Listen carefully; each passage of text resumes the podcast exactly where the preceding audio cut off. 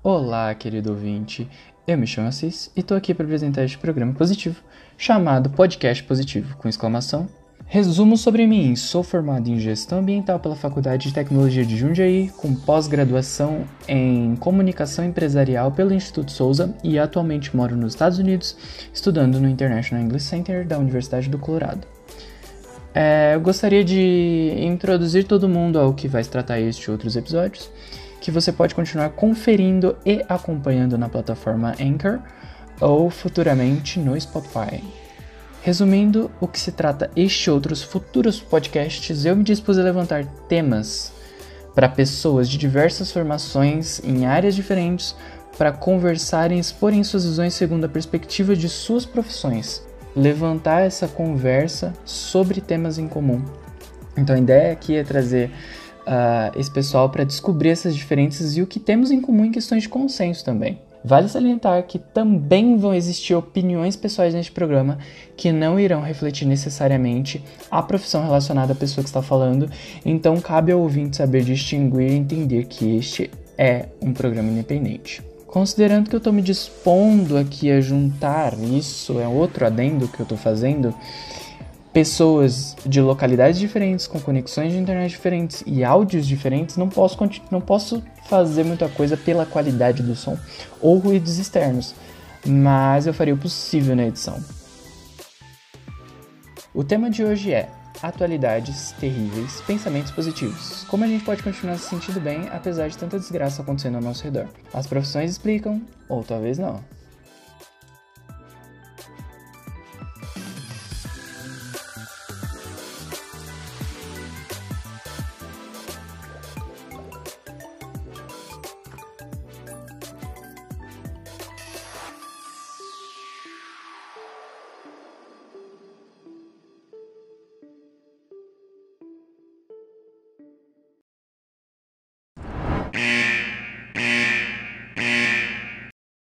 Recado rápido, linguagem de baixo calão e natureza explícita, spoilers talvez e um pouco de drama e comédia. Esteja aqui por sua conta e risco, espero que aproveite o programa. Até mais. Felipe? Oi, tá bom o áudio? Tá ótimo, tá escutando a gente bem? Sim. Tá bom. Deixa eu esperar minha, minha convidada, a convidada de honra, né? A, a noiva, que sempre chega atrasada. Dois mil anos depois. Alô, Oi, gente, Melissa? Tudo bem? Oi. Oi, tudo bem? Tudo. A gente, tava te, a gente tava te aguardando, princesa. A gente tava te aguardando, rainha. Ai, desculpa, gente. Eu me atraso até em casa. Entrar ao seu favor, porque você não está atrasada, porque está um minuto adiantada. Ah, muito obrigada por me defender. Muito obrigada. É, mas já pode parar. Aqui eu tenho, aqui eu tenho um apoio, pelo menos. Já pode parar, já pode. Que bom que a conexão tá forte hoje. A conexão com os chakras, com os espíritos. Hum, chakras estão alinhados. Exatamente. Então, galera, Aleluia, eu vou, eu vou dar, eu vou dar partida, vou dar início. ao no- Acho que eu não vou cortar essa primeira parte porque é, foi bem introdutória pra mostrar a personalidade de vocês. Hum. Eu vou dar continuidade aqui no, no podcast. Tá, manda bala. Ah, então, galera, estamos aqui com os meus três amigos, o Everton. Boa tarde, meu nome é Everton. Eu sou graduando de pedagogia, estou no, no sétimo semestre, no final do sétimo semestre. Quem é o, agora o cachorro pode se apresentar, por favor.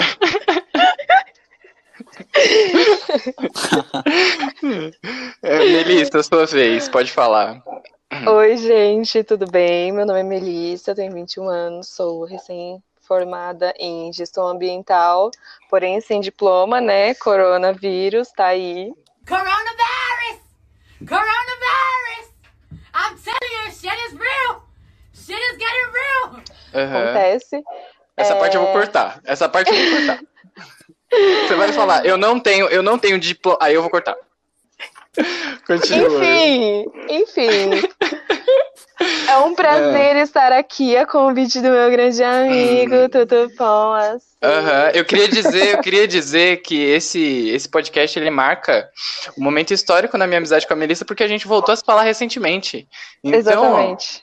Exatamente. Gente, foram dois anos sem se falar. Foi, foi muito tempo. Mas isso é assunto para outro podcast. Vamos deixar a fofoca, vamos deixar a fofoca de para outro, entendeu? Felipe, Fortes pode se apresentar? Vamos lá, né? Me chamo Luiz Felipe, estudante de administração, sétimo semestre já. Tenho 21 anos. E este sou eu, vegetariano, né, amores? Amante da natureza, Vegana. Né? Deixar um pouco sobre mim.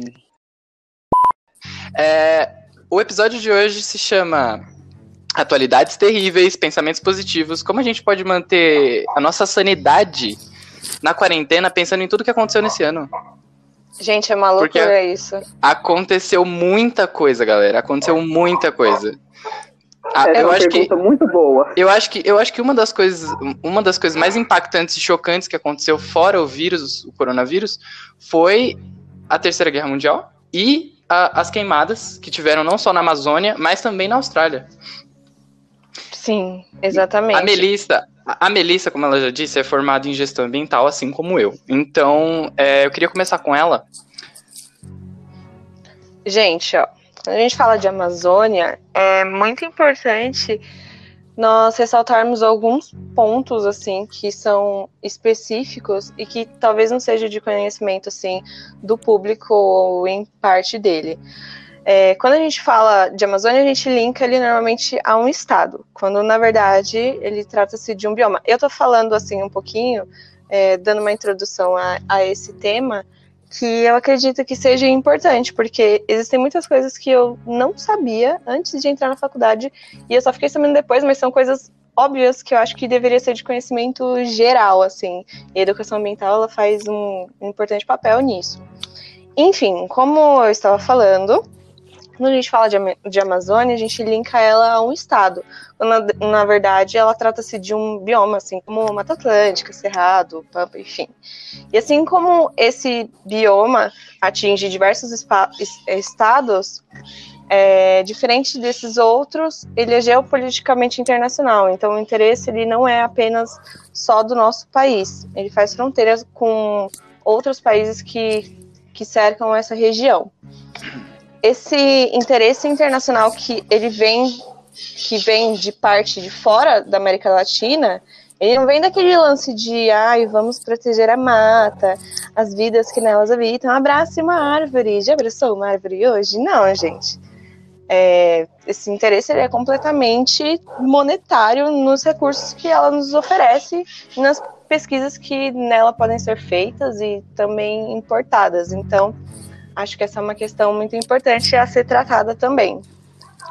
É, outra coisa que é muito legal para eu poder desmistificar aqui nesse podcast é que a Amazônia não é o pulmão do planeta. Na verdade, todo mundo se preocupa com ela, na verdade, por conta dos recursos que ela oferece. O verdadeiro pulmão do planeta são os oceanos, mas isso é assunto para um outro podcast. É, eu E- concordo plenamente.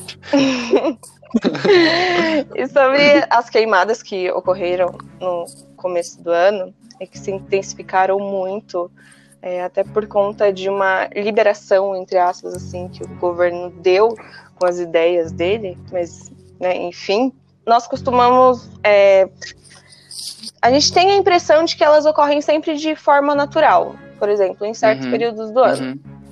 quando na verdade não é isso.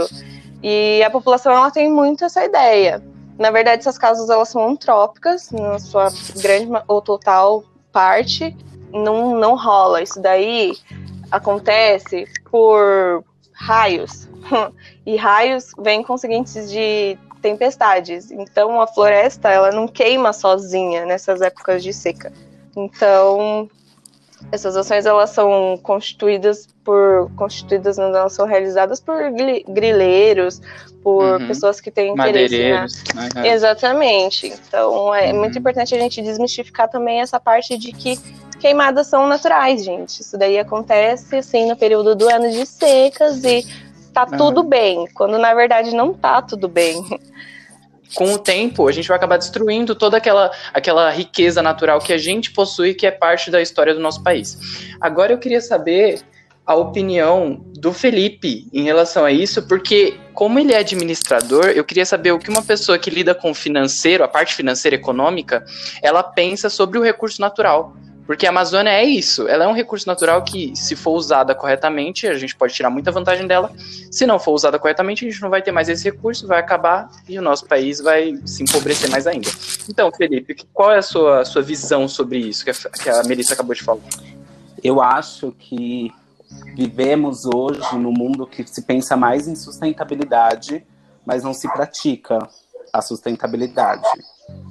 Né? Eu acho que é caro porque as empresas não estão acostumadas a trabalhar de uma maneira sustentável, né? Então uhum. se torna caro a mão de obra assim é, sustentável, é mais caro. Então é, é que eu tenho um ponto de vista totalmente diferente do pessoal de finanças, né? Porque eu fiz uma faculdade, mas eu tenho uma cabeça muito humana. Né? Uhum. Eu penso mais no meio ambiente do que no recurso financeiro em si. Um rapaz à frente de seu tempo. Sabe, então acredito. Tem que proteger. Uhum. Tem que proteger a floresta. Eu você é vegano. Que a floresta é muito importante. Pra gente. Mas você acha que a gente precisa, você, assim, explorar o recurso natural é necessário? Todo sim, mundo sabe disso. Só que a gente pode Mas, devolver para a natureza, né? Eu acho que a gente uhum, é, precisa devolver para a natureza. Eu acho que tudo que a gente é, consome da natureza, a gente tem que, de alguma forma, devolver para ela para que tudo aconteça dentro de um ciclo. E, e não é isso uhum. que acontece, né? Não é isso que acontece. As empresas não devolvem, elas não plantam árvores, tipo, matou mil, não vão plantar uhum. lá. Então, é. Eu acho que. Eu tenho. Pode falar. Sobre a sua. Eu tenho uma dúvida sobre a sua a formação em administração, e que eu não tenho certeza, é mais uma curiosidade. Vocês têm alguma matéria relacionada à sustentabilidade? a ambiente? gente tem todo o semestre, né? Porque o MEC praticamente obrigou todas as faculdades colocarem uma matéria ali. Aí a Uninove uhum. aplicou em todos os semestres, a gente tem algo voltado à sustentabilidade, projetos envolvendo sustentabilidade, pesquisa sobre sustentabilidade, novos produtos, é, maneiras Ai, que bom de que tá trabalhar. Tá crescendo, né? Sim, maneiras de uhum. trabalhar, como tornar é, as coisas sustentáveis, né? Porque eu acredito que é muito importante. A sustentabilidade é muito importante, ela tem que ser não algo diferencial, por exemplo. Eu acho que ela tem que fazer parte do, uhum. do ambiente. Ela não tem que ser, ela não tem que ser a exce, ela não tem que ser a, a exceção, Sim, ela tem ela que ser, tem a, regra, ser né? a regra, A gente tem que. Sim. Uhum, entendo. E você, Everton, é, e você, tra... você hoje você trabalha com crianças, você trabalha numa escola, certo? Agora com o coronavírus está mais certo. difícil.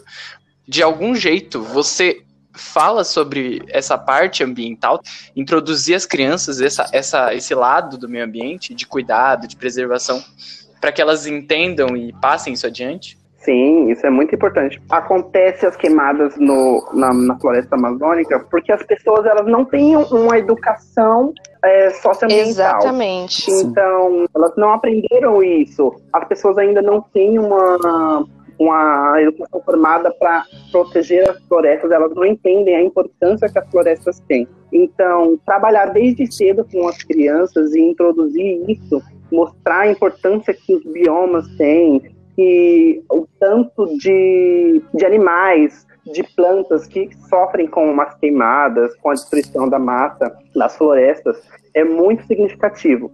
Então, assim, o que eu acredito é que uma educação eficaz ela ajuda muito. Então, a, os educadores eles devem incentivar as crianças a cuidar do meio ambiente, porque as crianças elas são agentes do futuro, elas podem transformar o futuro da, da nossa, do nosso país, do planeta, e contribuir muito com, com que as florestas é, sejam preservadas, né, com o meio ambiente. Uhum. E uma criança que aprende isso na escola, ela leva para a vida dela eternamente, uhum. entendeu? É, uma coisa que é relacionada com isso também é, seria a educação da criança. porque assim, é, normalmente a gen- as pessoas, as famílias, elas acreditam que a educação tem que ser dada pela escola, certo? E não funciona desse jeito. Tem a educação da escola e tem a educação familiar. Então, as famílias também têm que mostrar para as crianças o quanto é importante elas cuidarem do meio que elas vivem, preservar, amar os animais, sabe? Uhum, Então, eu acredito que seja basicamente isso. Esse uhum. papel da entendo. educação ambiental ela é muito importante. Eu acredito que tanto para as crianças, assim, numa parte principal, quanto para os adultos. Mas a questão é como a gente vai Sim. poder passar isso para os adultos de uma forma que eles entendam que Exatamente. a importância da natureza não é somente abraçar árvores. Nós temos toda uma Aham. bio- biodiversidade. A gente tem que parar. Eu tinha um professor na faculdade, Cláudio, maravilhoso, que ele sempre. Beijos, Cláudio. Todo mundo tem um professor Cláudio maravilhoso. Se você, se você Né? estiver, se você estiver ouvindo isso, Cláudio, eu não me responsabilizo. Eu nunca tenho tive um professor Cláudio. maravilhoso. Ah, eu acho que é mal de Cláudio, gente. Enfim. É bem, no caso é bem de Cláudio. Né? isso, exatamente. E. Ai, eu esqueci do que eu tava falando. Enfim, eu tenho uma, eu tenho uma pergunta pro Everton. Ai, não, sobre... calma aí, eu lembrei que eu tava falando. Tá bom, volta aí. Desculpa, É. gente, só voltando aqui. Então, e Uhum. ele sempre explicava pra gente que o ser humano, ele é egoísta, ele se importa com o bem-estar dele, Sim. com os recursos que serão Uhum. oferecidos pra ele. Ele não entende que existem outras vidas, existem outros meios de vida que participam do nosso ambiente assim, num estado geral, sabe? E é muito importante que, eu não sei, qual seria o método assim mais adequado para educar a população num meio assim bem popular, sabe, Pra todo mundo entender sobre tudo, todas essas coisas. Não sei se através Sim, de isso tem mídia, muito a ver. Eu acredito. porque a mídia ela também divulga só as partes assim mais Eu acredito tipo, ai, tá tendo queimada, ai, fulano foi que protestar por tal coisa, mas Sim. não explicam as, O- né? As causas, né? Isso. Eu, era, era, uma das Eu coisas, acredito. era uma das coisas que eu ia perguntar pro Everton agora, porque, eh, como você disse, é, a gente tem formas de difundir a informação, inclusive a gente teve aula de educação ambiental na Uhum. faculdade, e para as crianças dá pra gente montar uma coisa lúdica, uma coisa que dá. Então, era isso que eu ia perguntar. muito legal. Era isso que eu ia perguntar pro Everton, como ele faz, qual é a metodologia que ele usa para ensinar as crianças sobre cuidado ambiental? Tem alguma técnica? Você aprendeu alguma coisa na faculdade? Bom, o que na escola o que a gente utiliza muito são projetos onde a criança tem que colocar a mão na massa. Então, assim, ela vai plantar, ela vai cuidar de uma horta, ela vai entender os processos da planta, do ambiente, para que ela se faça presente ali, ela, ela seja uma Um agente de mudança, né? um instrumento para que aquilo... então eu acredito que seja esse o processo efetivo fazer projetos ambientais que as crianças consigam fazer colocar a mão na massa sabe estar presente colocar a criança no foco Uhum. uma coisa voltando um pouquinho é, eu acredito que para a população o do- do adulto os adultos é, para eles se educarem hoje em dia teria que mexer no bolso muita gente fala isso que nós somos Uhum. muito capitalistas e se você não mexe no bolso ela não, não, não vê uma função para aquilo. Então, assim, ah, eu não vou fazer nada porque não está Uhum. acontecendo nada comigo. As pessoas, elas não têm a responsabilidade de consumir consciente. A gente compra coisas que, tipo, desnecessárias e, querendo ou não, isso impacta muito no meio ambiente porque são recursos que a gente utiliza do meio ambiente. Exatamente. Então, eu acredito que seja isso. As pessoas, elas têm que ser responsabilizadas para que elas entendam que isso afeta não só a natureza, mas como que volta para ela também. Eu vi uma reportagem que não lembro o nome do país, mas tem um país que os agricultores eles são responsáveis por cuidar do ambiente que está em volta e o produto deles sai mais Uhum. caro, né? O produto deles sai mais caro, mas eles têm que ter a preocupação com o meio Uhum. ambiente. Que é muito importante, né? A nossa relação de consumo com, o todo.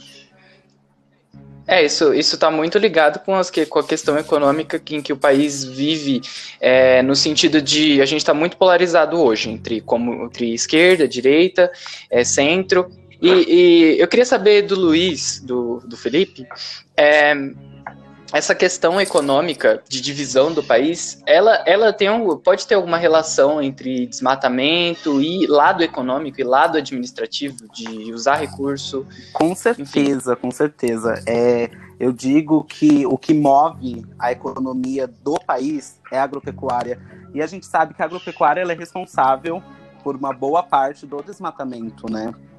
Uhum. É, e assim, uma área que é servida para agropecuária, depois ela não consegue mais ter a mesma fertilidade.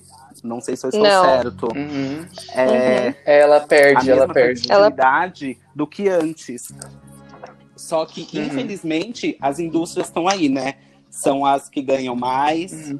e as que movimentam a economia de qualquer país. Exatamente. Eu acho que essa é Hum. uma questão também que deve ser muito trabalhada. É, Isso que você falou sobre a infertilidade de terra se chama superpastoreio. Eles usam, usam, usam o solo, estraga tudo. Não Uhum. tem como revitalizar naquele momento, porque, tipo, demanda um pouquinho de tempo e trabalho. Eles acham mais fácil devastar uma outra parte, utilizar a outra parte, degradar, depois, e tipo, isso entra num ciclo sem fim. Uma outra coisa também É isso que eu quero, termos técnicos. Ai, muito obrigada. Me sinto muito gestora, menino. Muito bom. Enfim, e aí o que os produtores rurais eles precisam aprender é como revitalizar o solo que eles mesmos estão utilizando, entendeu? O Brasil ele já tem muita área devastada, a gente não precisa devastar mais. E é isso que a gente tem que colocar Sim, através do papel de educação ambiental e de estar sempre em cima na cabeça dos produtores, porque o Brasil é um país. Oi. Melissa.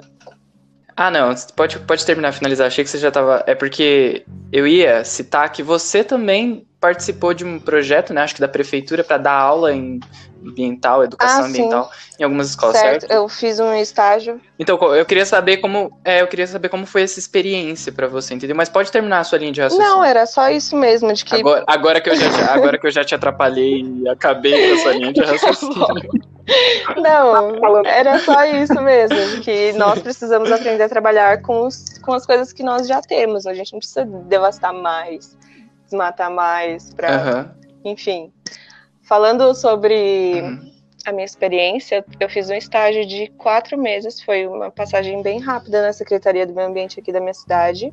E lá eu trabalhava com, na parte de educação ambiental, é, com crianças, mais especificamente. Nós fazemos projetos com a população, alguns projetos que tinham na cidade, como o projeto Semear, que é muito legal. Tem divulgação de várias empresas aqui da cidade que trabalham com agricultura orgânica, tem pequenas produções, é, são pequenos produtores. Isso, incrível. E aí, nas escolas, a gente trabalhava montando roteiros de teatro para crianças e atuando ali, tipo, mão na massa, falando lá com as crianças, fazendo teatrinho com as crianças. Eu tive até um trabalho da faculdade que foi fazer isso. Nós fizemos em um, uma- um bairro rural aqui da cidade. E foi bem legal. Melissa, qualquer bairro, qualquer bairro da sua cidade Não, é mas rural. tem rurais mais rurais do que os rurais naturais, entendeu? Não, não sei se deu pra entender o contexto. Então, mas é isso, tipo, você tem que saber trabalhar. Eu aprendi é, fazendo, trabalhando nessa parte de educação ambiental, que você tem que aprender a trabalhar com, tipo, as faixas etárias corretas. Por exemplo, eu vou fazer um material bem lúdico para crianças pequenas, de até 8 anos. Uhum. Depois, as pré-adolescentes. Com adolescente. É uma coisa é droga. muito mais difícil, né? Porque adolescente. Adolescente é tipo uma espécie que não sei, cara. É difícil de trabalhar. Exatamente. Não- E assim como abordagem para adultos, entendeu? Foi, foi essa minha experiência que eu tive lá na secretaria de aprender a trabalhar com diferentes públicos. Nessa parte de educação ambiental foi bem bacana. E tem uma questão também disso, só para complementar, é que as pessoas aprendem de formas diferentes na, Uhum. conforme a faixa etária delas, né? Então, acho que isso é bem Exatamente. viável. Uhum. Então a gente, a gente pelo, pelo papo que a gente teve até agora sobre as queimadas da Amazônia, que aconteceram no começo do ano, não só na Amazônia, né, mas na Austrália. É, focando mais na, área, na parte da Austrália, a gente conhece muito o Brasil, porque nós somos brasileiros, e nem conhecemos tanto assim, né, para falar a verdade, né? Mas se você pensar em, se você pensar num país como a Austrália, que é praticamente, fica praticamente em um continente próprio, porque é tão afastado de quase Uhum. tudo, e, e lá teve, tiveram tiveram várias, enfim, várias é, situações no decorrer do tempo que acabaram desgastando o meio ambiente deles. E essa queimada é só mais uma delas. E, e assim, se a gente for pensar no lado ambiental da, da Austrália, como que a gente, entendeu? Como que a gente pode comparar essas queimadas que acontecem no Brasil com as queimadas que acontecem na Austrália? Porque eu, ambas, ambas têm certa ligação pelo fato de serem biomas que estão sendo desgastados, estão morrendo de certa forma, mas por motivos diferentes. Enquanto aqui é ganância, lá é é mais uma questão política, enfim. É, e natural, eu acho. Eu não tenho certeza. Vocês pesquisaram alguma coisa, vocês viram alguma coisa a respeito? Eu não lembro de ter visto nada que foi, enfim, foi tipo proposital. Então, sobre a Austrália, eu não sou capaz de opinar. eu estudei, tipo, muito pouco sobre esse tema, na verdade. Então, para eu ter Aham. propriedade para falar sobre esse assunto de um país assim tão distante, eu não sei. Então, Felipe e Não somos Everton, capazes, vocês. acredito. Eu também, eu também tô no mesmo barco. Então, então, mesmo barco. então encerramos o podcast aqui. Ninguém é capaz de opinar. Now the world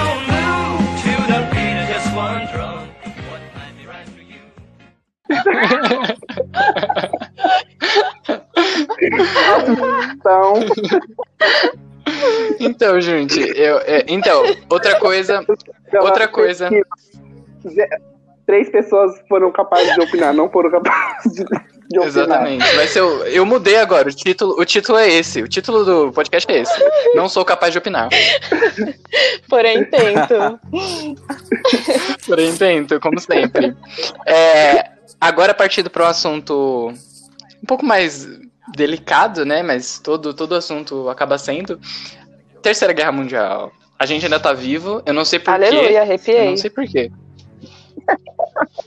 Acho que eu tenho que nasceu depois das duas primeiras guerras. É, então, eu não sei, eu não sei o que tá acontecendo. Eu não sei se as pessoas têm memória curta, eu acho que os países têm muita memória curta, porque a gente saiu de uma segunda guerra Sim. devastados, assim, o mundo tava um caos. E se a gente entrasse em uma, Um se a gente entrasse em uma terceira guerra, a gente não ia ter exército um contra o outro. A gente tem ogivas, a Não gente ia ter mesmo. ogivas nucleares voando e destruindo, dizimando o país inteiro. Então, então, o negócio da Terceira Guerra Mundial, que ninguém quer dar o, o primeiro passo, eu acho, que foi, que é muito mais por isso, que foi aquela, aquela, a- a- tiveram suposições de Terceira Guerra Mundial, hipóteses, por conta daquela, daquela notícia de que os Estados Unidos, o Trump tinha liderado um ataque contra um general famoso, um general iraniano, iraquiano, não, não tenho certeza. Aham. Me perdoem qualquer É pessoa do, do Oriente se estiver ouvindo isso, tá? Eu respeito todo mundo. Assim, ele... o nome dele é, é o general Qassem Soleimani. Olha só, caramba. Então, vocês acham que essa, isso, isso era uma possibilidade real ou foi só hipótese, foi só teoria maluca da cabeça da, da população? Eu acredito que é possível sim. Porque, querendo ou não, os países têm já ogivas, né? Os países Uhum. estão construindo. É, por que, que ia ter, né, se não fosse pra usar? O que, que ia ter se, se- é, não é só para uma proteção? Porque se você tem um, ogiva e você joga no outro país, querendo ou não, o país vai ser devastado, porque a potência dessas bombas são enormes. Um ponto que está favorecendo muita mais construção dessas bombas é o rompimento do acordo nuclear que o Trump fez em 2018. Não sei Uhum. se vocês sabem. Que é algo muito complicado. E, querendo ou não, os Estados Unidos está muito ali em rixa com, com o Irã Uhum. ataque que você mencionou, e porque foi um ataque direcionado, Uhum. né? Uhum. Então, assim, tem a possibilidade de acontecer e tem também a possibilidade de não acontecer. Tá que nem a Guerra Fria ali, se eles estão, sabe? Tipo, ataca, Aham, ataca, sei. vai. Tá aquele joguinho, mas Aham. é complicado É aquele, Sabe? aquele, aquele negócio de relacionamento. Desliga, não, desliga É. você. Não, desliga você. Sim, preciso.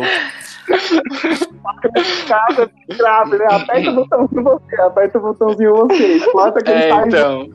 Exatamente. Gente, mas vocês acham que, Ah. tipo, o Brasil, ele estaria envolvido nessa- numa terceira Sim, guerra? porque o, Eu sim, acho porque o que. presidente do Brasil, ele, Temos ele apoia o Trump, Brasil? Né? Ele...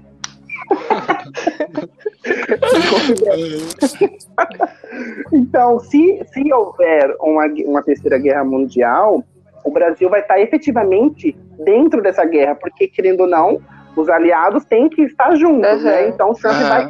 Aham. Até porque E hoje o... até porque até porque o nosso presidente ele tem um físico de atleta, né? Como ele disse. então acho que ele vai pra Verdade. guerra de cavalo, vai gritar às margens do Rio Ipiranga. Independência aos Estados Unidos, né? Porque eu acho que ele não falaria do nosso. Exatamente. Gente, mas eu acho isso Ah. engraçado, porque, tipo, o Brasil ele é uma potência ainda que tá em crescimento. Eu não sei se ele seria, assim, ai, um É. foco.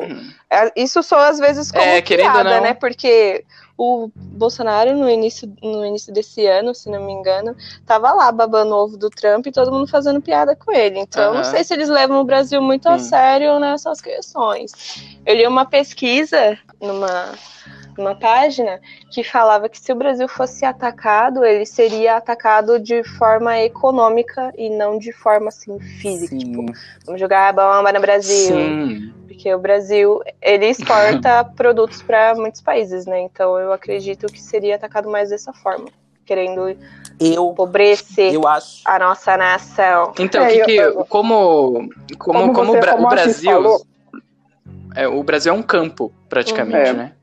Onde, o onde, é- onde tem muita comida e a gente exporta essa comida Muito para muitos países. Muitos países. A gente tem muito recurso. Então, nenhum país que se preze hoje, considerando as condições do nosso país, as condições de geração de, de alimento que a gente tem para exportar para os outros países, nenhum hoje, nenhum país hoje que tivesse ogivas nucleares, eu duvido que eles lançariam no Brasil. Provavelmente em outros países, mas o Brasil eles deixariam para pelo menos ter algum lugar para se alimentar, né, gente? Porque, por exemplo, se eu for pegar, se eu pegar, se você for pegar o Oriente Médio, eu não sei se vocês sabem, mas tem vários países do Oriente Médio, eu não sei se o Irã, Iraque, enfim, ou todo, eu não tenho certeza, que eles importam, eles hum, importam muita, muita, muita carne. Uhum. Porque eles não têm como, como criar lá, entendeu? Então, muita carne bovina. Carne bovina, eu não tenho certeza. Enfim, é muita carne. Daqui, eu tô, eu tô, eu tô 100%, entendeu? Acurado aqui. Eu tô falando, ó, não tenho certeza. Eu dou, eu dou uma. A cada duas informações, são cinco, né? eu acho. Não sei, não sei. É assim. Fonte, fonte, vozes na minha cabeça. enfim. Eu acho enfim, que ainda- e- é, é. que, que- Pode que nenhum país ainda é, jogou uma ogiva no outro, porque eles têm muito interesse econômico. É, querendo, Lá Aham. no Irã mesmo, os países focam no Irã por conta do petróleo. Então, se eles jogam uma bomba lá e destroem o país, fica meio, não sei se fica inviável, não sei se explode tudo. Gente, porque eu vejo essas bombas com um negócio tão grave, tão grave. Na Segunda Guerra, quando os Estados Unidos jogaram as bombas em Hiroshima e Nagasaki, foi uma destruição imensa. O negócio foi de, um, de uma extensão que até hoje tem ainda requisitos da guerra lá, entende? É uma Uhum. coisa muito potente. Sim. Então é algo É. que tem que se pensar, não é só apertar um botão Não. e dane-se tudo. Se fosse aqui no Brasil, acho que o presidente já teria feito. Mas, Mas eu é. acho, eu Uhum. acho que os outros países ficaram receosos é, por causa da economia. Se eles iriam conseguir se sustentar, se levantar depois que acontecesse, sabe? Eu acho que eles têm muito uma lembrança, Uhum. eu acredito, né? Da Segunda Guerra Mundial. Entendeu? Eu acho que eles ficaram com medo Aham. de se posicionar tanto em qual que a lado gente- estaria, justamente por isso. A gente Mas- ainda tem muitos, muitos resquícios da Segunda Guerra Mundial e muitos deles são muito significativos. Por exemplo, lá em Hiroshima e Nagasaki, como o Everton citou, é, quando aconteceu aquele, desastre, ele já aconteceu há muitos anos, já décadas, e os resquícios de é, radiação naquele local continuam, entendeu? Tem muita coisa que você não consegue recuperar, enfim. Tem coisa que a gente te- precisa ser muito bem pensado antes de fazer, principalmente porque afeta a vida de muitas pessoas durante Uhum. muito tempo. E pelo que eu vi também, é, os países que são aliados do, da- do Iraque são a China e a Rússia. Só que para eles Uhum. não é viável entrar numa guerra contra os Estados Unidos. Não, não, não acredito que eles entrariam na guerra, mas sim ajudariam economicamente o, Irã, sabe? Aham, mas, apoio. Mas, eu, Já mas você acha que seria, seria explícito esse apoio? Ou você acha que seria por baixo dos panos? Eu acho que eles têm interesse no Iraque por conta do petróleo, como eu falei. Então, eles apoiariam sim por interesse no, no terreno ali. Com Economia, finanças né? e tudo. Hum, eles, a- eles É, apoiariam Tudo pra, envolve economia. pra fortalecer mais ainda a economia deles. Uhum. uhum. Infelizmente, né? O ser humano movido. Pode pelo ser que dinheiro. esse assunto tenha diminuído assim, é, deixaram de se falar depois que veio a pandemia também. Pode ser Uhum. que depois que acabe este período, né? Tinha dado uma. Mas pode ser, pode ser. é, é, isso é interessante de pensar, porque pode ser que as coisas estejam acontecendo por debaixo dos panos. Pode ser que a Sim. tensão ainda. A tensão, na verdade, a tensão sempre existiu, né? Enfim. Mas pode ser que esse negócio, esse papo de Terceira Guerra Mundial, de ataque a outro país com ogivas, nem precisa nem ser nucleares, seja uma, uma realidade hoje, só que a gente, população civil, não sabe. Mas ó, uma coisa é certa, que o atentado ao Soleimani, ao general Soleimani lá, foi agora no começo deste ano. E Aham. os iranianos não vão deixar quieto isso, porque o cara era muito é, idolatrado pelo povo lá. Não sei se vocês Aham. viram as reportagens, então. É, é. E o, o Irã prometeu, né, ele queria ser blindado dos Estados Unidos. Tiveram passeatas, ele queimando as bandeiras dos Estados Unidos, pisando na cara do Trump. E, e aí derrubaram aquele avião, não sei se vocês viram também, com um míssil, que matou um monte de gente de vários países. Então eu acho que, como o Luiz falou, enquanto na pandemia tá todo mundo meio assim, mas não é um assunto que está acabado. Tem muita Aham, coisa, sim. né? Que, Não tá muito em evidência. É, não tá em evidência, tem mas muita tá aí, coisa né? que acontece por baixo dos panos e a gente nunca fica sabendo. Sim. É que nem, Uhum. tipo, invasão alienígena, mas, assim, entra numa história Uhum. conspiracionista e eu falei que eu ia tentar não entrar Eu nisso. não quero, eu não, Não. quero levantar. Eu não Fica quero levantar. É, encer- vamos encerrar o podcast aqui antes que a Melissa comece. Não, gente, mas vocês acham? De muita coisa acontece que a gente não sabe, eles não querem alarmar a população. é verdade. Não, mas uma coisa, uma coisa é certa. Vocês viram que a, o, o Pentágono ele confirmou um vídeo de um OVNI, de um objeto voador não identificado, que ele estava sobrevivendo. Que esse vídeo já é muito antigo, aconteceu há muito tempo, só que ah, eles nunca confirmaram a, a veracidade do vídeo. Assim, a gente sempre achou que fosse uma, uma edição, né, fake. Só que eles confirmaram que realmente foi. É um caça que ele tá perseguindo uma luz, assim, alguma coisa assim. E aí sobe, de repente começa a se mover vários. Então até hoje a gente não sabe o que era aquilo. E agora o Pentágono foi confirmar, foi, foi confirmar essa, esse vídeo. E é uma das coisas que, por exemplo, todo mundo achou que fosse fake, porque não, não tinha nenhuma confirmação. Anos e anos depois, o Pentágono foi lá e confirmou. Então tem muita coisa que eles. Entendeu? Tem muita coisa que a gente acha que não é verdade. Aham. E eles acontece. escondem, né? Ó, e eu vou eles falar escondem. que assim, Aham. uma coisa, eu tenho sonho premonitório. Não sei se vocês sabem. Se você quer. Estão descobrindo agora. Tetepó, Ai, eu sonhei com uma invasão alienígena e tem pouquíssimo tempo. E aí, tipo, depois que eu sonhei, começou a aparecer na mídia, assim, os negócios. É. Então, eu acho, assim, a minha intuição diz que Está Vem. breve. Bilu vem. Segundo, segundo o Seu horóscopo, Bilu, Eu- breve. segundo tenho um horóscopo, pouco de medo desse assunto. Ele- assim. Sabe onde procurem conhecimento, procurem conhecimento. Bilu diz que quer dar um recado. Qual a sua mensagem para a Terra, Bilu? Apenas que. Busque conhecimento. Aonde que faz o passaporte pra viajar com eles? Que eu tô Aí precisando. só vem, Verdade, né? aguardando Verdade, né? ansiosamente. Será que é muito difícil? Será que, será que a alfândega, será que a alfândega é muito difícil? Né? Eu vou fazer, pro- eu vou fazer um. A gente. eu vou elaborar um próximo podcast com uns nerdão coloquem, fazer, porque falar sobre UFOs e pra falar sobre. Eu tenho um amigo. Não, relaxa. Eu tenho um amigo que ele que ele estuda, ele estuda ufologia, né? Ele é Gente! formado em ufologia, em estudo dos OVNIs. E ele e ele me disse que tem várias, enfim, ele tem várias teorias conspiracionais, e não só teorias. Diz ele que tem várias coisas já comprovadas. Eu vou trazer ele em um podcast posterior pra Por gente conversar favor. sobre só OVNI, só essas Já essas quero. coisas. Já se candidatou. Enfim, gente. Aleluia, arrepiei. Enfim. Tem um documentário que fala bastante sobre isso, que é Alienígenas do Passado. Não sei se vocês já Acho que a viram. gente, acho que a gente deu uma, uma virada numa curva. É, volta, Entendeu? volta pro foco, volta pro E foco. tava, e tava vindo um caminhão com um alienígena com um boné na cabeça. Entendeu? É atual, Então agora-? Antes do podcast começar, gente, Tá, não então vamos até- entrar em a- teorias a- conspiracionistas, tá bom? 40 minutos do podcast, Tá, então as gente. coisas. Um caminhão com alienígenas parou na frente de casa.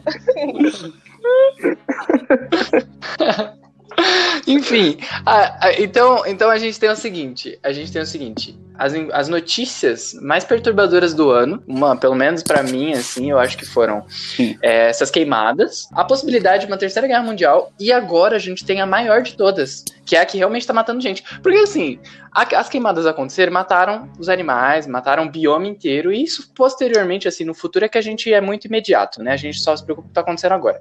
E posteriormente pode matar o mundo todo. Só que aí a gente tá focando no que, tá matando agora, que é o coronavírus. iremos viver após o coronavírus, É, exatamente. né, gente? Né? Mundo, mundo pós-coronavírus. Eu Opiniões. pesquisei, assim, Opiniões. dentro do ambiente de trabalho, tentar entender, Uhum. será que todas as empresas vão querer home office porque é mais barato? O que, vão- o que vai Uhum. acontecer aí, Uhum. mundo pós-coronavírus, dentro do ambiente corporativo? Eu acho que não, tá? As Uhum. empresas não vão virar totalmente home office, porque tem empresas que presi- precisa do trabalho presencial como indústrias Manual, né? como indústrias.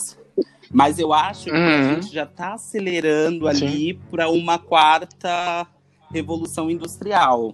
Aham, sim. E, e essa, essa indústria 4.0, que é essa quarta indústria, ela tem muito a ver Os com humanos substituir por humanos por máquinas, se não estou enganado. Da- Exatamente, é o que eu tava pensando. Eu, eu não sei, eu não sei até que ponto a isso, isso pode se tornar. Isso é uma coisa ruim, porque é a tendência. A tecnologia, a- ela não para. A gente pode, entendeu? A gente pode dar um break, a gente pode parar ela por um tempo, só que ela vai continuar em outro momento com outras pessoas. Porque as pessoas velhas, elas podem, as pessoas mais velhas, as pessoas que negacionistas, as pessoas que não gostam de tecnologia, enfim, elas vão, a verdade, a grande verdade é essa, elas vão morrer um. E elas não vão conseguir parar. Elas não vão conseguir parar a evolução tecnológica pra sempre, entendeu? Então, o que eu tô, o que eu tô pensando é que a, a, considerando o coronavírus e outras doenças no futuro, não seria mais vantajoso se a gente apoiasse essa indústria 4.0 para que tudo fosse automatizado por robôs, robôs fazem, e a gente realoca essas pessoas que não sabem, só trabalham com essa parte manual nas máquinas, enfim. O problema é que é Sim. óbvio que vai faltar trabalho. certeza. Eu acho, assim, se as pessoas não se se as pessoas não se especializarem, vai faltar trabalho. E sem trabalho, a gente tem mais miséria, pobreza, mais Uhum. morte. Mas eu não, eu não consigo ver um jeito, eu não consigo visualizar uma forma da gente trocar essas pessoas se elas não quiserem se especializar. Não é- e eu acho que a gente vai fazer com A elas? gente entendeu? foge um pouco do Coloca humano, né? no robô. A gente não Exatamente. tem. É, é muito difícil a gente trocar um, por exemplo, um funcionário de 40 anos que tá ali só apertando o parafuso. Se você chegar nele como humano, eu falo. E. Ó, eu vou, eu vou te colocar. Vou chegar nele como. Você Vou chegar está nele como alienígena. você utilize o robô. O robô vai fazer o seu trabalho, sabe? É, é, é forte isso pro humano. Exatamente. E aí, pra onde ele vai? O que, que ele vai Aham. fazer? Como que ele vai ganhar vida, né? Eu acho que a tendência. Hoje a no tendência Globo Repórter. Será as pessoas Gente, trabalharem cada vez mais por menores ganhos. Tipo, ela tem que se esforçar muito mais, se especializar e ganhar muito pouco. a gente está falando de uma, de uma tecnologia que está entrando agora, mas quando começou a, a- as indústrias, muitas pessoas foram mandadas embora, muitas pessoas ficaram desempregadas. Então isso está se repetindo, só que de uma forma diferente. Se vocês pararem para pensar. Uhum. É cruel, claro que é cruel, mas é uma realidade que, tipo, não tem o que fazer. A tecnologia tá aí, cada dia ah, tem coisas que você vê hoje que amanhã já tá atualizado. E se, se as Uhum. pessoas não forem se capacitando, infelizmente vai ser que falaram, elas vão morrer e vão ficando para trás. Então, é uma É realidade. muito triste isso, né? Sim. Até pelas condições do nosso país. Como o- assim, o que se Everton- encontra nesse lance de Exatamente. educação, de pessoas que vão se especializar em alguma coisa. E, gente, quando uma pessoa se especializa, por exemplo, vai no desenvolvimento de uma máquina, ela vai fazer manutenção daquela máquina uma vez a cada três meses. E ela vai ganhar dinheiro pra caramba. Aí entra naquela questão de concentração de monetário na mão de poucas pessoas e outras pessoas sofrendo muito e etc. Então essas coisas me assustam um pouco. Essa dominação Ô, robótica. Everton, é, eu, a gente, a gente sabe que hoje é impossível você afastar uma criança de um celular, de um smartphone. Porque a gente, elas, a nova geração, ela já nasce praticamente no útero, ela sai do útero com o celular, entendeu? Então, como é que você consegue a, a atenção dessas crianças que são muito ligadas à tecnologia? Como se atualizar com isso para você que trabalha com, com, a- com crianças? Bom, isso é uma, uma pergunta muito difícil porque é uma situação muito difícil. As crianças elas ficam muito tempo no celular, no computador, tablet e querendo ou não é uma realidade. Só que assim, nem tudo. A gente acredita que as crianças nasceram no mundo tecnológico que elas saibam, saibam mexer em tudo que está ali. E na verdade nem sempre. A verdade, a criança está fazendo um jogo ou está vendo um vídeo, mas nem tudo que está ali na tecnologia ela sabe. Então ela tem que ser Elas ficam muito expostas ao conteúdo também, ah. né? Às vezes, é, se- é, às vezes elas ficam expostas ao conteúdo, que às vezes é criança inapropriado. mexendo no celular, ela vai clicando no que ela acha interessante e aquilo vai mudando, vai clicando, vai mudando. Então ela não tem uma capacitação para aquilo, ela não tem uma dura, um amadurecimento para aquilo. Ela só vai apertando os botões. Uhum. Então, é, na escola onde eu trabalho, as crianças elas não, não usam a tecnologia dentro da escola. No momento que elas estão na escola, lá na escola, a proposta da escola, eles preferem não colocar é, a tecnologia com a criança porque a criança já faz isso muito tempo fora. E querendo ou não, nesse período que ela está ali, tem outras é, questões que também têm que ser trabalhadas na criança. A motricidade, é, a criança saber é, o alfabeto, tem mu- muitas coisas envolvidas. Não é só o celular. Porque se a pessoa ela não é alfabetizada, ela acaba ficando para trás, mesmo sabendo mexer num monte de Uhum. coisa do celular, sabe? E, e, ah, vamos voltando pro coronavírus. na minha área. A gente muda de assunto assim. É, na área da educação, o coronavírus, como todo mundo consegue ver, está deixando muitas crianças para trás na, na sua construção, na sua formação, porque as escolas Sim. pararam, as crianças estão estudando de casa, muitas escolas estão lotando as crianças de conteúdo, sabe? Meu irmão mesmo, ele recebe muita coisa para fazer e sem um acompanhamento. Ele tem que responder umas coisas Uhum. e fica meio que jogado. E uma outra questão também é que os pais agora estão conseguindo ver a importância de um professor era tão valorizado. Agora eles estão conseguindo entender isso, sabe? Porque o professor ele é muito criticado, entende?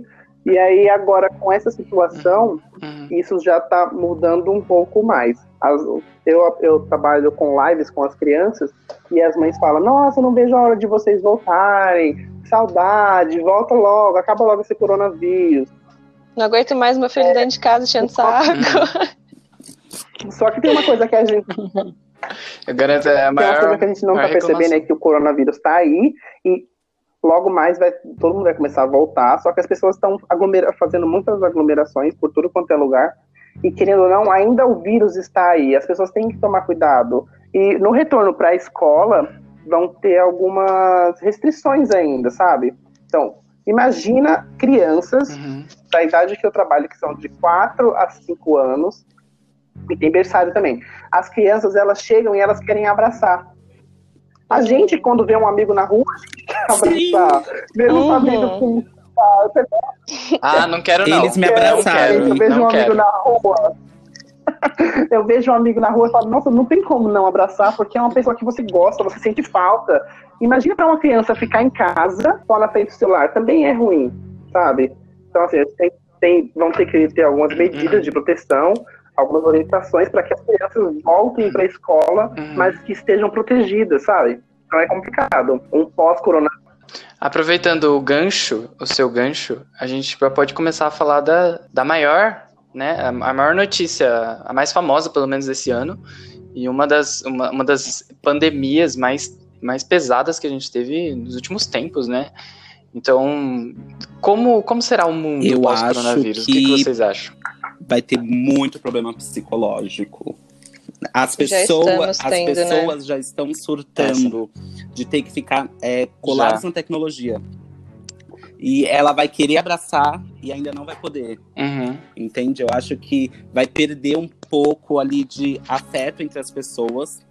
É, mas não por falta das pessoas não quererem Uhum. demonstrar, mas é por causa das medidas de isolamento, de é, distanciamento Uhum. né? Então acho que as pessoas vão sentir Uhum. muita falta ali do afeto e eu acho que as empresas, pensando numa forma mais administrativa, elas têm que estar preparadas, tem que ter profissionais preparados para lidar com esses colaboradores, né? Porque a gente trabalha Uhum. em média 12 horas por dia. A gente cria um vínculo, né? É, é aniversário de Uhum. alguém, não vai poder abraçar, né? Uhum. É, é muito complicado. É, o contato pessoal, ele se faz muito importante. A gente só percebe quando a gente perde. Já diria, sei lá, alguma música aí sertaneja, alguma música sertaneja. Enfim, ah, eu, eu, eu queria saber, ô, ô Felipe, a, você acha que essa, por conta do coronavírus, por conta desse distanciamento social, é, tá acontecendo, eu já tô vendo notícias na internet, Sim. de, de demissões em massa. Porque a empresa não tem condição de manter uma quantidade ideal de pessoas, justamente por conta. Além da aglomeração, tem aquele negócio de home office, né? Nem todo mundo pode fazer home office e as empresas estão gastando muito para se manter e aí tá- acaba tendo que demitir muita gente. E a gente está gerando uma crise econômica, Gente, é uma crise social, de todos enfim, os lados. todos os Eu acho que essa é a lados. primeira vez que isso acontece no país. Exa- Ela, ela veio. Todos os lados. Exatamente, ela veio de todos os é, lados. Eu tive uma redução salarial aí de 20%, né? Então tocou no bolso, como o Everton disse, né? Quando toca no bolso é, é mais complicado. Uhum. É, E são medidas que são necessárias dentro do ambiente corporativo para que as empresas se sustentem. É tipo assim, a minha empresa tem 5 mil funcionários. Eu vou ter que demitir 200 para garantir que eu ainda tenha o restante, sabe? É, eu acho que essas decisões é, afeta muito, muito, muito a economia. E assim, a procura depois, nossa, vai querer um passar por cima do outro. Eu acho que a competitividade e querer mostrar e não conseguir trabalhar em equipe depois que passar a pandemia vai ser muito maior. Mas trabalhar em equipe, você quer dizer, tipo, Eu em acho que as pessoas não, assim? as- as pessoas vão querer se destacar depois da pandemia, mais ainda para não perder o emprego. Mais ainda para não perder o emprego. Ah, Uma situação que está acontecendo Ah, bastante entendi. na onde eu trabalho, faz sentido.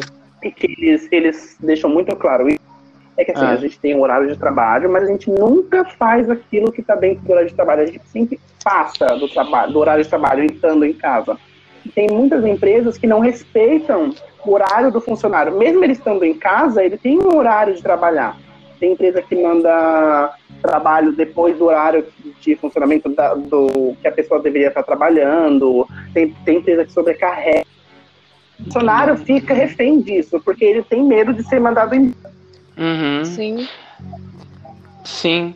É, tá aproveitando, tá. As empresas estão estão aproveitando para parece que eles estão abusando da, do, do empregado de certa forma porque às vezes em casa a gente se a gente trabalha home office me parece certo que a gente vai passar do horário que a gente deveria estar trabalhando por conta de checar e-mail enfim a gente sempre está fazendo Sim. uma hora extra que não vai É ser assim, remunerada é, Ai. quando a gente trabalha.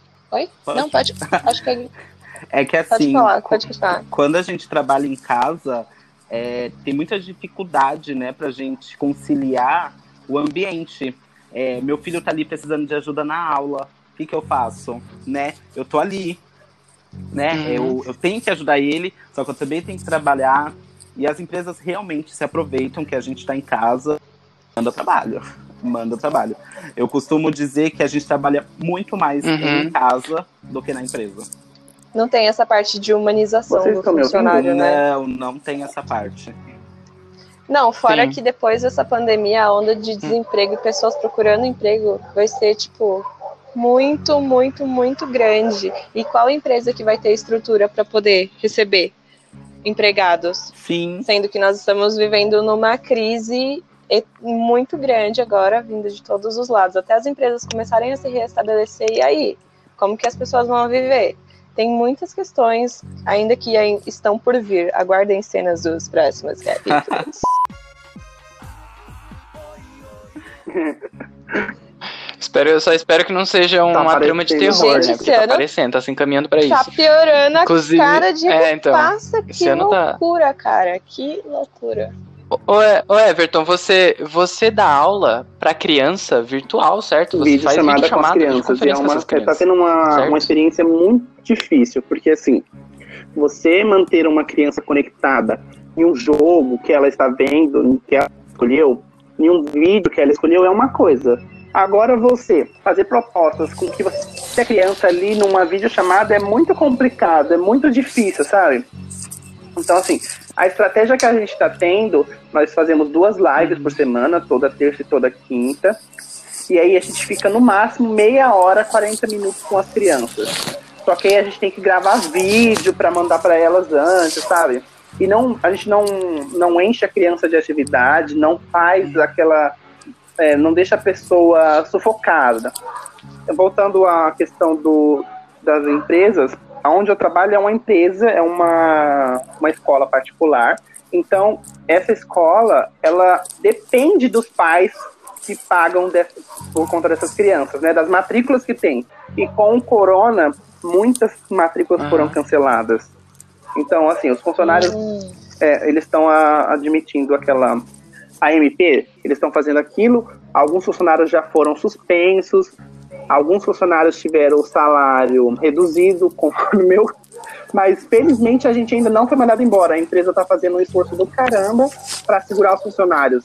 Isso é muito complicado, sabe? Porque aí tem a pressão dos pais Aham. em cima, querendo que a gente faça algo. Tem aí a pressão do governo, tem a pressão das crianças que não, não conseguem ficar em casa. É muito complicado. E aí, quando a gente voltar, as crianças lá, elas ficam das 7 às 7 na escola, né? Que é o período integral, a maioria das crianças. Imagina uma criança ficar com a máscara esse período inteiro. É muito complicado. A gente sabe que vai ser bem difícil isso, né? Vai ser bem Vai ser complicado. muito difícil. Pra gente já é difícil ficar de máscara. Uhum, eu- E essa questão do desemprego, ela é, pega É uma- muito, assim, acho que em todas as áreas. E aí entra a pressão, que nem você estava falando, para os professores. E, enfim, eu tenho uma amiga que ela trabalha na parte de hotelaria, né? E ela trabalha, tipo, desde os 14 anos nesse hotel. E agora ela tem 22. E eles demitiram pessoas, assim, em massa do hotel. E aí ficaram duas pessoas por, por setor, que eram antes 15 pessoas. E lá são vários setores, é um hotel bem grande. E, e aí, como que fica? Sem dinheiro, vai acontecer o quê? E aí, além dessa questão, tem tipo aquela É, questão do auxílio emergencial, né? Mas é para pessoas, se não me engano, com três meses de desemprego, né? E as pessoas que estão desempregadas agora. Como que fica? E, e- e uma, uma coisa que eu queria, eu- puxando mais pro, pro lado do vírus mesmo, da, da questão biológica, assim, é, a gente sabe que ele veio da China, se não me engano, né? O nome da cidade eu não lembro, que eu nem vou tentar pronunciar aqui, mas eu queria, eu queria a opinião da Melissa se ela tem a mesma, a- quase a mesma opinião que eu tenho a respeito disso. A China, ela é um país que tem os seus problemas, ela tem muita poluição atmosférica, problemas ambientais diversos. Além de ser um país autoritário, né, a gente sabe bem disso. E, enfim, esconde muita informação. E, e no caso surgiu esse coronavírus lá e existiu o boato de Criado. que a, a China teria, teria criado esse vírus em laboratório. Mas eu não acredito que seja uma realidade. é, não é uma, uma informação acurada, mas o fato é que, considerando as condições ambientais da cidade onde nasceu o coronavírus, entre aspas, é, você acha que tem muito a ver com o meio ambiente? Então, Eu acredito que sim. Eu também vi algumas pesquisas que falavam que o coronavírus ele já cercava o mundo, mas ele não tinha chegado a um tipo de ápice. Bom, eu estava com algumas teorias bem conspiracionistas Uhum. sobre a criação desse vírus. O melhor do mundo. Não é, não é novidade, não é na novidade. China, de tipo, redução de população e. Enfim, não vou entrar nesse quesito. Quando a gente abrir um podcast com o tema conspirações e aleatoriedades, aí eu vou citar todos. Aham. Aham. Tava e eu acredito que tenha chegado no ápice e lá, com certeza, né? As condições ambientais são péssimas e eu acredito que tenha chegado lá por conta disso. Mas aí também entra numa outra contradição, porque o pessoal lá já é, já tem como hábito, né, utilizar máscaras e etc. Então tudo ainda é muito, sabe, não é nada muito específico. É, tá tudo meio ali, tipo, Misterioso. E aí, foi, não foi, Certo, né? tá, não tá? Exatamente. Então, acho que sobre o vírus em si, a gente não tem Aham. muito, assim, o que tentar explicar, porque, cara, só apareceu agora, o ápice dele foi agora, até então ele não tinha sido estudado, não tem vacina, não tem nada. Muito pouco se sabe sobre ele, então... Muito pouco mesmo. Os médicos estão perdidos. Uhum. O que me intriga bastante, uma questão que me intriga bastante é que assim, o vírus surgiu lá na China, todo mundo sabia do vírus, e tipo assim, teve muitos países que não se prepararam como o Brasil, porque chegou aqui de uma forma que parecia que não, ninguém sabia do vírus. Sim. O que vocês acham sobre isso? Foi exatamente o que aconteceu. Sim. É que a Ah, gente é ah, muito imediatista, né? Tipo assim, o fogo tem que estar pegando pra gente tomar alguma providência, né? Tomar alguma decisão. Mas, assim, o alerta, É, a gente o tá alerta tendo chegou. é mais de mil mortes assim, por até dia. a população se tocar, tipo, gente, Eu ó, acho que o vamos. Estado falhou. Ele deveria ter tomado ações, prevenção, talvez, é, ter, ter- ter feito um planejamento antes que acontecesse, sabe? Antes que entrasse num colapso as coisas. Eu acho que a gente tem recursos, o, o Estado tem recursos, só que falhou aí nessa questão de por que não deixar hospitais pré-montados já, né? Por que não comprar respira- é, respiradores, respiradores né? Uhum. É, para que não falte. E aqui no estado de São Paulo, eu acredito que a falha do governador foi não ter dado lockdown de início. exatamente. Essa questão o- da criação de É uma questão que hospitais. pode falar. Uhum. essa questão de, da criação de hospitais assim emergenciais até ocorreu, mas muitos deles não foram utilizados, como é o caso aqui da minha cidade, de Mariporã. Eles, na verdade, é toda uma, uma burocracia assim que ocorreu antes. Um hospital aqui em Mariporã foi criado, um hospital novo, estava com equipamento, estava com tudo, eles não colocaram e só faltava colocar médicos lá para trabalhar. E aí não ocorreu isso. Já tem dois anos que o hospital está parado, com os equipamentos, tudo. Quando chegou agora essa crise do coronavírus, eles falaram que, ó, então lá vai ser a nossa sede, os pacientes eles vão para lá. E isso não aconteceu. Ou seja, foi gasto mais dinheiro público para algo que, tipo, não acabou não sendo usado. Talvez, não sei, por falta de transporte, eu não sei como eles iam encaminhar os pacientes para lá. E isso aconteceu em diversos hospitais, assim, que foram criados no Brasil. Então, eu acho que teve muita corrupção também nesse quesito. O pessoal não perde a oportunidade para fazer corrupção, Uhum. né, gente? É complicado isso.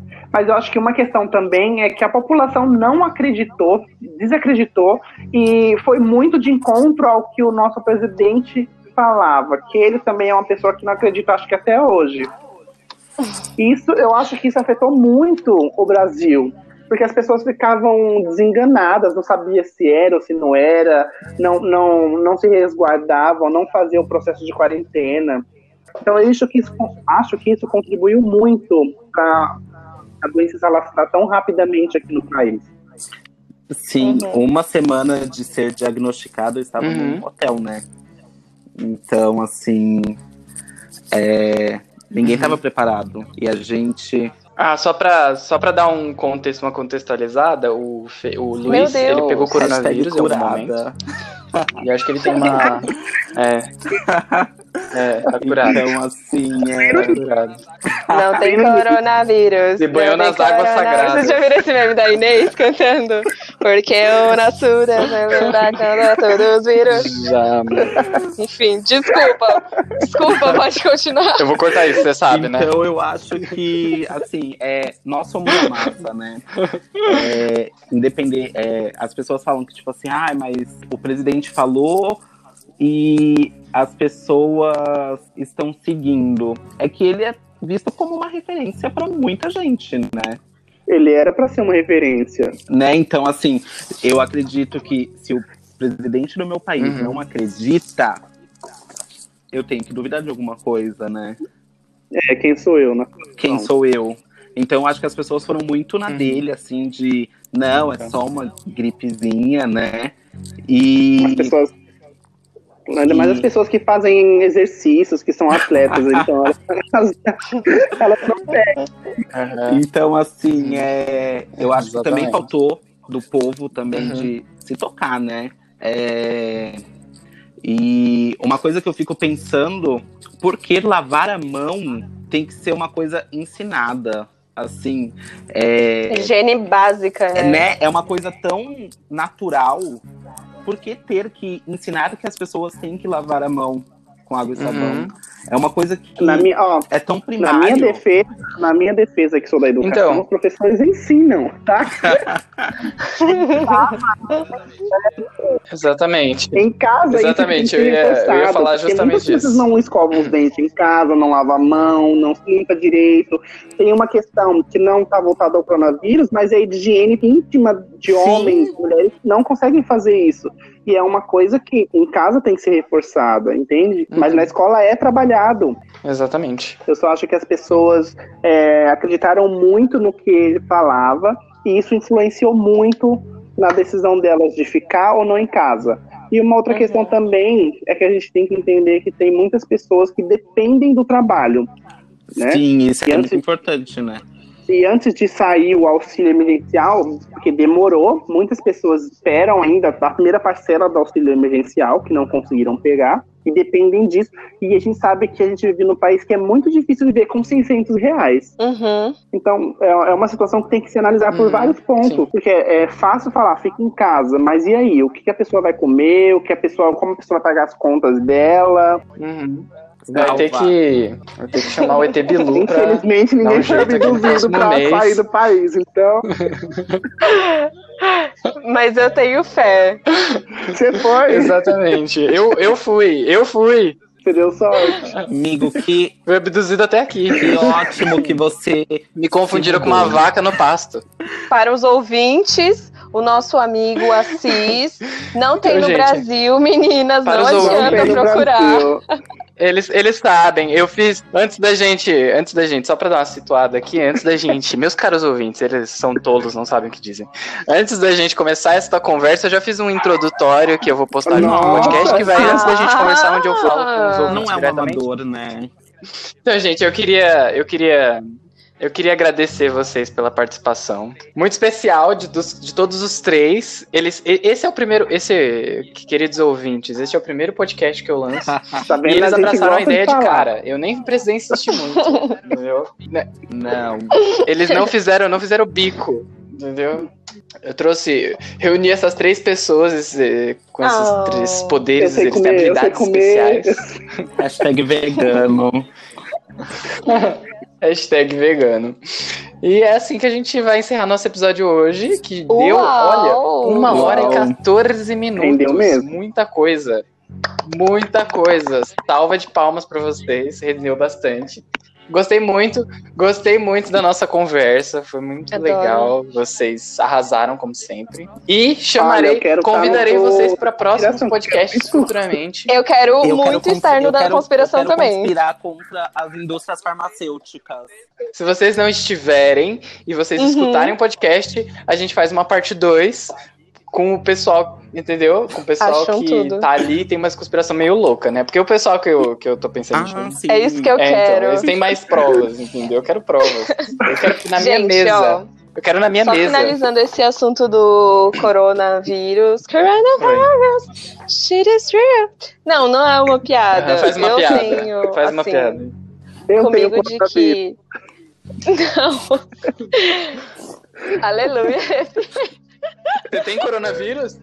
E é desse jeito que a gente encerra, é desse jeito que a gente encerra o podcast de hoje.